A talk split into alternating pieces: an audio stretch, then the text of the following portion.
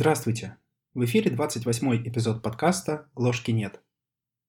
И сегодня я бы хотел немного отойти от плана, потому что в дискуссиях, комментариях к нескольким постам во ВКонтакте возник один и тот же вопрос, который бы хотелось немного осветить в рамках подкаста. Вопрос может звучать по-разному, но в целом его можно сформулировать так. Насколько юнгианская психология вообще связана с современной наукой? Насколько те концепции, о которых говорил Юнг, можно рассматривать в современном научном дискурсе? Вопрос на самом деле не праздный. Вы можете по-разному относиться к современной науке. Кто-то может признавать нетрадиционные методы, кто-то не признавать. Но что важно понимать, когда мы говорим о той или иной концепции, о том или ином направлении, это откуда растут его корни. Например, когда мы говорим о китайской медицине, мы прекрасно понимаем, что это нетрадиционная альтернативная медицина, и соответствующим образом к ней относимся. Так вот вопрос, что же такое юнгианская психология с точки зрения современного дискурса? В целом вообще направление психологии достаточно сложное, потому что очень много разных мнений. Кто-то, например, считает вообще всю психологию абсолютно ненаучной дисциплиной. Ну, действительно, о каких понятиях речь идет зачастую в психологии, которые имеют отношение к нашей повседневной действительности? Это понятие личности, идентичности, самоопределения, самоактуализации, роста, психики, сознания, в конце концов. Ни один из этих терминов не имеет строгого физиологического коррелята. Иными словами, если вы верите в современную науку и современную физику, которая описывает все наше пространство, всю нашу Вселенную с помощью четырех универсальных взаимодействий, гравитационного, электромагнитного, электрослабого и сильного, то в этих парадигмах, в этой парадигме, среди этих взаимодействий, всем этим терминам нету места. Непонятно, что это такое. И от этого некоторые ученые и, соответственно, некоторые люди, которые верят этим ученым, делают вывод о ненадежности всей психологии в целом. Но это на самом деле тема другого разговора. Давайте все же вернемся именно к юнгианской психологии. Первый акцент и первая проблематика, о которой я хотел бы поговорить, связана вообще с различием между психологией и психотерапией. Большинство людей, на самом деле, эти термины достаточно часто соединяют воедино, потому что, ну, где люди обычно взаимодействуют с психологами? Они обычно взаимодействуют в рамках психологической консультации. Но во время психологической консультации на самом деле редко речь идет о научной, об экспериментальной психологии. Там обычно используются те или иные техники из совершенно разных подходов. Более того, если мы сейчас посмотрим на наиболее продвинутых, скажем так, психотерапевтов, то очень часто можно увидеть, что они используют так называемый интегративный подход. Это когда психотерапевт берет из разных совершенно концепций какие-то интересующие и понятные и хорошо работающие в его случае техники. То есть можно чуть-чуть взять там из арт-терапии, чуть-чуть из когнитивно-поведенческой терапии, чуть-чуть там из юнгианства, чуть-чуть из фрейдизма и так далее и тому подобное. То есть получается этакий Франкенштейн, который, разумеется, в руках умелого терапевта превращается в достаточно неплохой инструмент, но в руках начинающего может так себе работать. О чем вообще в целом это говорит? Это говорит о том, что на самом деле есть очень большое расхождение между психологией и психотерапией, между теорией и практикой. И это расхождение, которое на самом деле появилось очень давно, еще во время основания психологии, когда пытались как-то из психологии сделать естественно-научную дисциплину и пытались все померить. Но померить человека и его душу не вышло, поэтому мерили что-то простое. А люди-то приходят не с простыми проблемами зачастую к психологу, а сложными, а теории под этих сложных проблем нет. Отсюда, собственно, и пошло вот это разделение между, скажем так, практическим направлением в психологии и теоретическим. Даже если взять начало 20 века или середину 20 века, там уже проводились нормальные научные эксперименты в психологии, и про некоторые из них, например, эксперимент Милгрэма или эксперименты Зимбарда многие из вас слышали. Но при этом, если говорить о психотерапии того периода, то это фактически было два направления. даже скорее одно. Это психоанализ в основном. То есть психоанализ, который практически никакого отношения к научной психологии не имел, да и до сих пор не особо имеет, использовался повсеместно чуть ли не теми же самыми психологами, которые потом шли и проводили научные эксперименты. И не надо думать, что это такая абстрактная проблема. Ну вот смотрите, у вас возникает какая-то проблема или какой-то запрос, и вы идете или выбираете себе психолога или психотерапевта. Как это сделать? Ну вот, с медициной достаточно понятно. У нас есть такая вещь, как доказательная медицина, где используются надежные методики и препараты, которые прошли испытания, кто-то там двойным слепым методом, кто-то одинарным слепым, но тем не менее есть объективные данные, объективные научные данные зачастую, которые подтверждают действенность этих средств. И в целом это хорошо совпадает с нашим опытом. Мы принимаем таблеточку, и таблеточка обычно помогает. Но если мы поставим тот же вопрос в сторону практической психологии, то ответ будет крайне сомнителен. Большинство современной терапии не имеет четкого научного подтверждения, не имеет четкого научного базиса. Даже если говорить о когнитивно-поведенческой терапии, то есть очень много вопросов к тому, как они ставят эксперименты, как они анализируют результаты, и постоянно выходят научные статьи, которые либо опровергают предыдущие результаты, либо говорят о невозможности воспроизведения экспериментов, и это тоже отдельная большая проблема. В общем, суть в том, что полагаться на научность вы здесь уже не можете. И это проблема, потому что у нас есть реальные практические задачи, которые психологи должны выполнять, но с научной стороны они это сделать не могут. А ведь психология, в конце концов, вот если забыть на секунду про все вот эти абстракции, в чем суть психологии как науки? Помощь человеку. Это основная и важнейшая задача психологии. Как, впрочем, и медицины. То есть, да, несомненно, есть экспериментальная медицина, которая исследует те или иные аспекты функционирования человеческого тела, органов и прочее. Но важнейшая социальная задача медицины – это помощь. Равно как и психологии. И как можно помогать, если нет того инструмента, который широко применяется в других сферах? Разумеется, эта проблема волнует и ученых. В какой-то мере на текущий момент можно говорить о еще одном кризисе в психологии, когда ученые начинают видеть реальный разрыв между тем, что они исследуют, и то, как ведет себя человек. Философы, такие как Франкл, Бенцвангер, Сартер, Хайдегер, Камю, они дают больше ответов на современные запросы человечества, нежели психологи. В какой-то мере это очень показательно. Проблемы, которые ставит перед собой современный человек и которые он пытается решить, они уже ушли далеко за тот дискурс, котором существует, все еще существует психология. И поэтому многим современным исследователям приходится обращаться к не особо исследованным областям. Точнее, исследованным, но раньше никогда не воспринимавшимся как часть научного дискурса.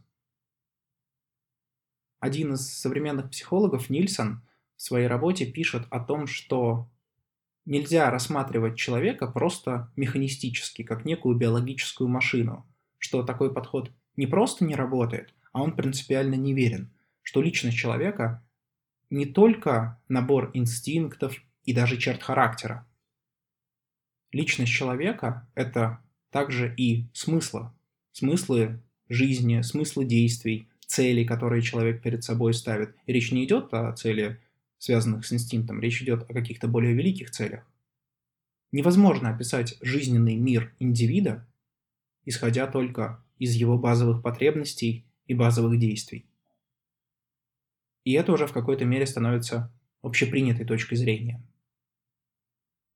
Чем хороша юнгианская психология? Тем, что она достаточно глубока достаточно глубока даже для современного человека, у которого уровень запросов существенно повысился, даже если брать последние там 20-30 лет. В этом ключе, наверное, с ней может быть сравнима только экзистенциальная психология. И, собственно, вот немного об этой паре я и хотел бы поговорить.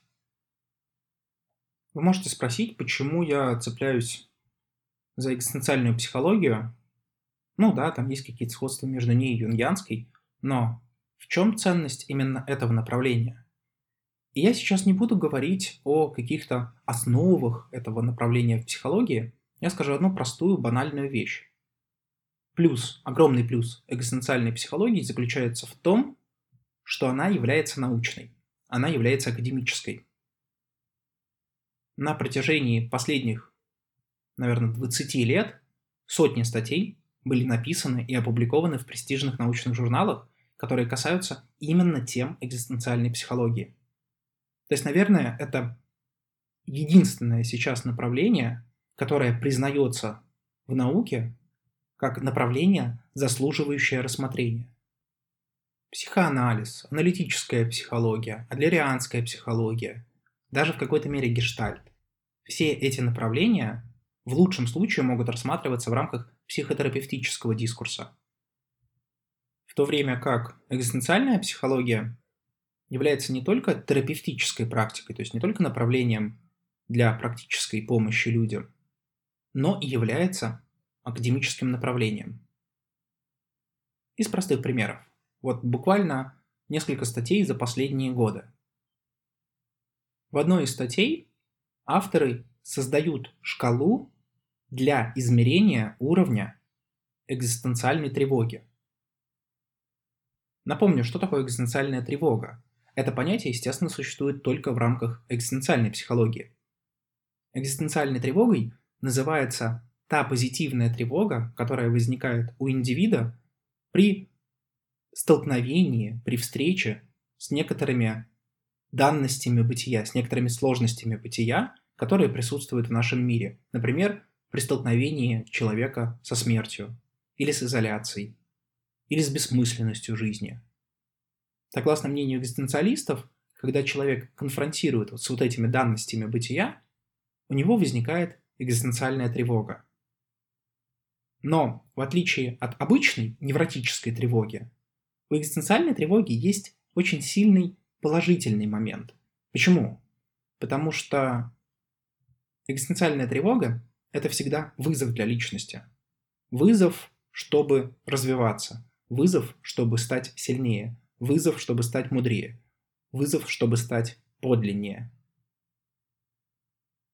И, казалось бы, такой абстрактный теоретический конструкт, который звучит красиво, наверное, в работах каких-то там философов, но какое отношение он имеет к психологии? На самом деле огромное. И что важно, как показали авторы в этой статье, этот конструкт, уровень экзистенциальной тревоги, можно измерить. И они провели соответствующие исследования, показали валидность шкалы, надежность разработанной шкалы, в общем, сделали все чин по чину. Один пример скажете вы. На самом деле примеров гораздо больше. То есть статей, посвященных тематике экзистенциальной тревоги, осмысленности жизни, подлинности существования, экзистенциальной вины. Сотни, сотни таких статей. Я приведу в пример еще одно интересное исследование, оно было чуть раньше, в где-то начале 2000-х. Оно было посвящено тоже экзистенциальной тревоге, но не в классическом понимании, о котором я рассказал, а экзистенциальной тревоге по Паулю Тилиху. Напомню, жил-был такой философ где-то в середине 20 века, ну, жил он пораньше, но в середине 20 века выходят его основные работы, и прежде всего это книга «Мужество быть». Так вот, Пауль Тилих разрабатывает концепцию экзистенциальных тревог – и он указывает на то, что в мире существуют три фундаментальные формы тревоги. Первая – это тревога смерти и судьбы.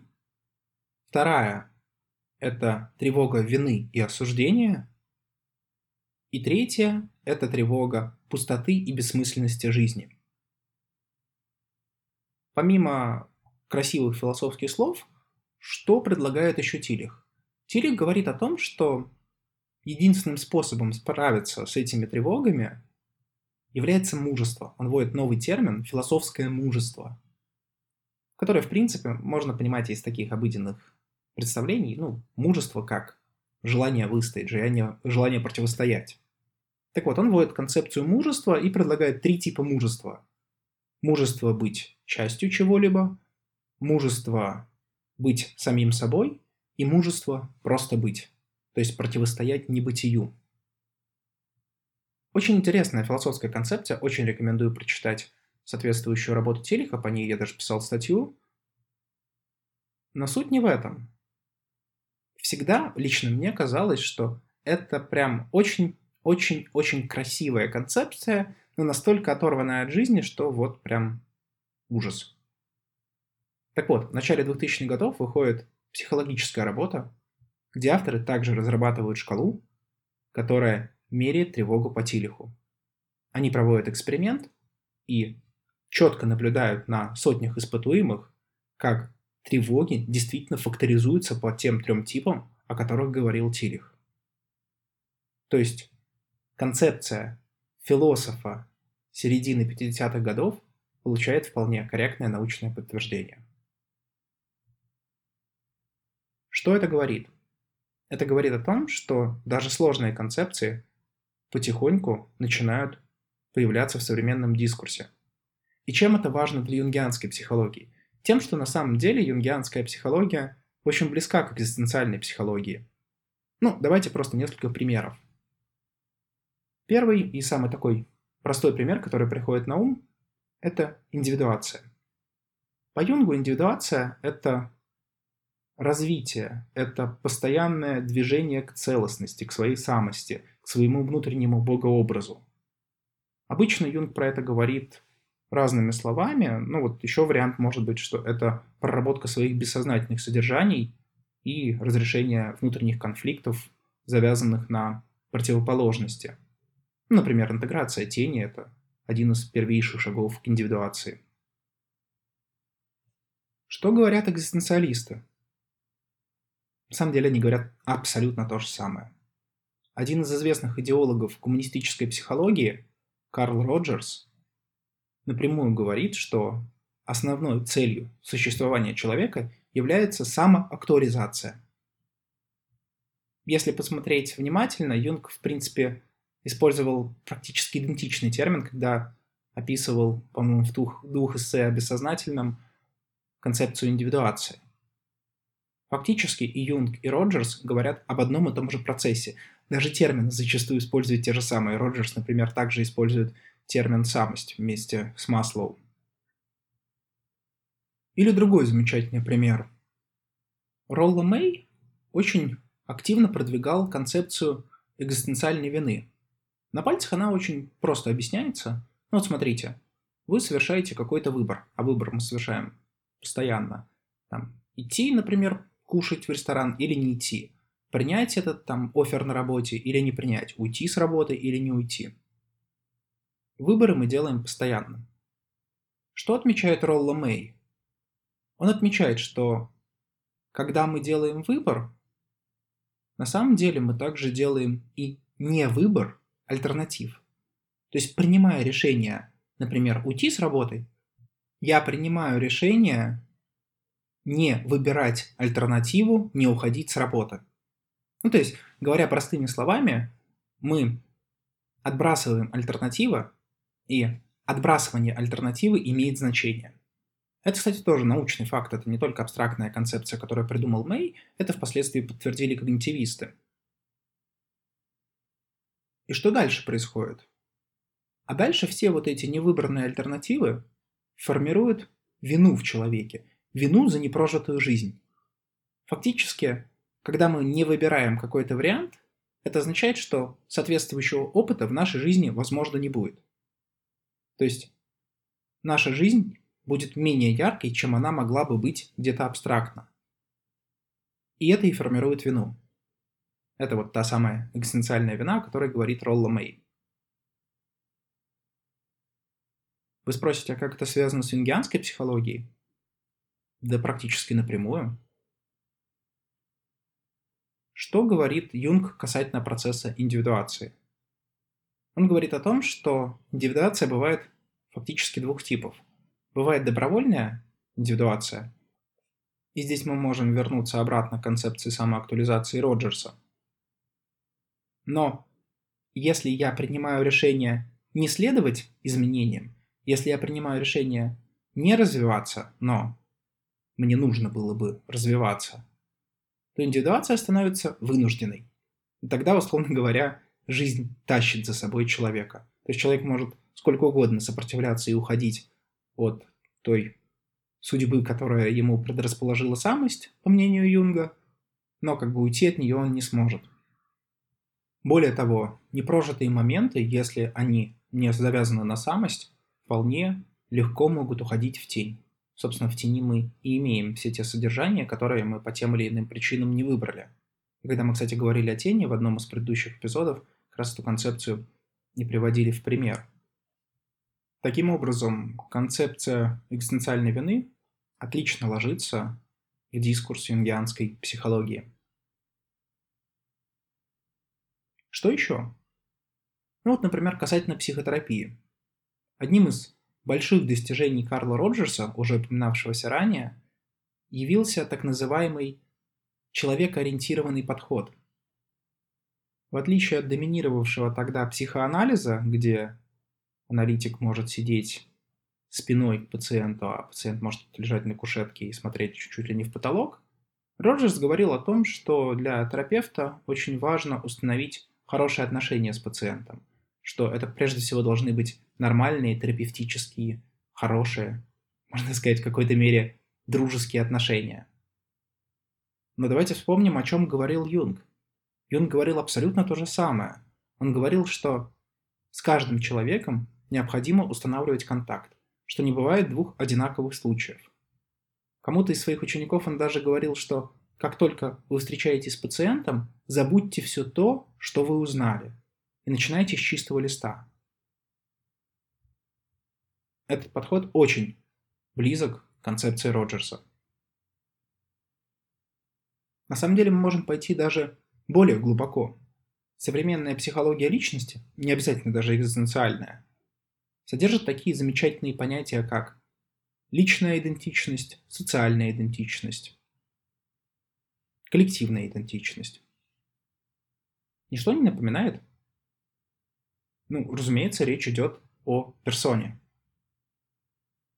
Напомню, что согласно Юнгу, та социальная роль, которую мы отыгрываем во внешнем мире, называется персоной, как некая маска, которую мы надеваем для того, чтобы предстать перед миром. Но надеваем мы ее из разных соображений. Может быть, соображение, чтобы мы могли лучше отыграть присущую нам социуме роль, или же наоборот, чтобы скрыть какие-то свои недостатки. То есть персона как такая кольчуга.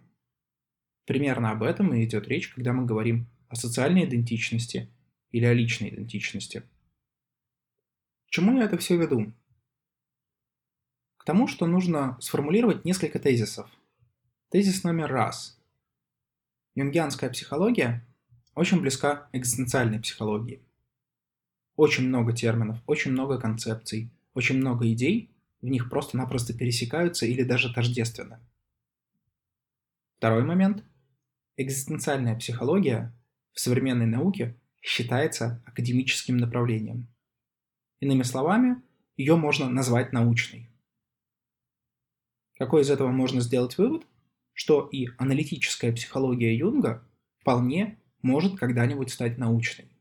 Ну или, по крайней мере, на текущий момент нельзя сказать то, что эта психология абсолютно не соответствует научным представлениям о человеке, о личности – Просто потому, что она соответствует экзистенциальным представлениям, а те представления, в свою очередь, являются научными.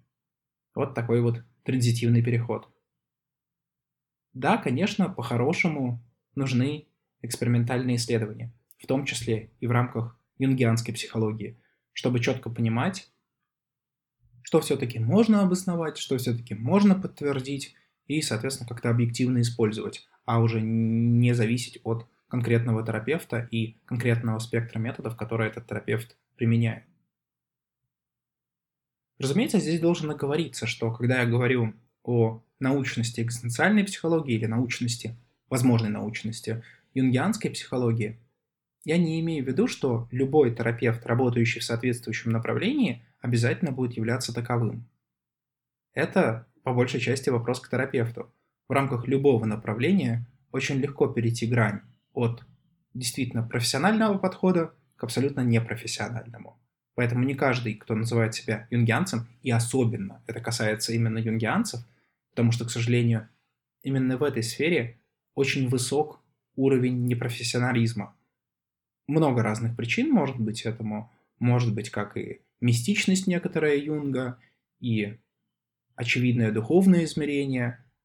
Может быть и более простое объяснение, что юнгианство требует от своих последователей достаточно высокого уровня понимания предмета. Нельзя быть неэрудированным юнгианцем. Все это, конечно, накладывает некий байс на аналитическую психологию в целом. Но принципиально движение идет именно в академическое направление. Я надеюсь, что когда-нибудь можно будет с гордостью сказать, что юнгианская психология, как минимум частично, присутствует в рамках научного дискурса. С вами был подкаст «Ложки нет». До новых встреч!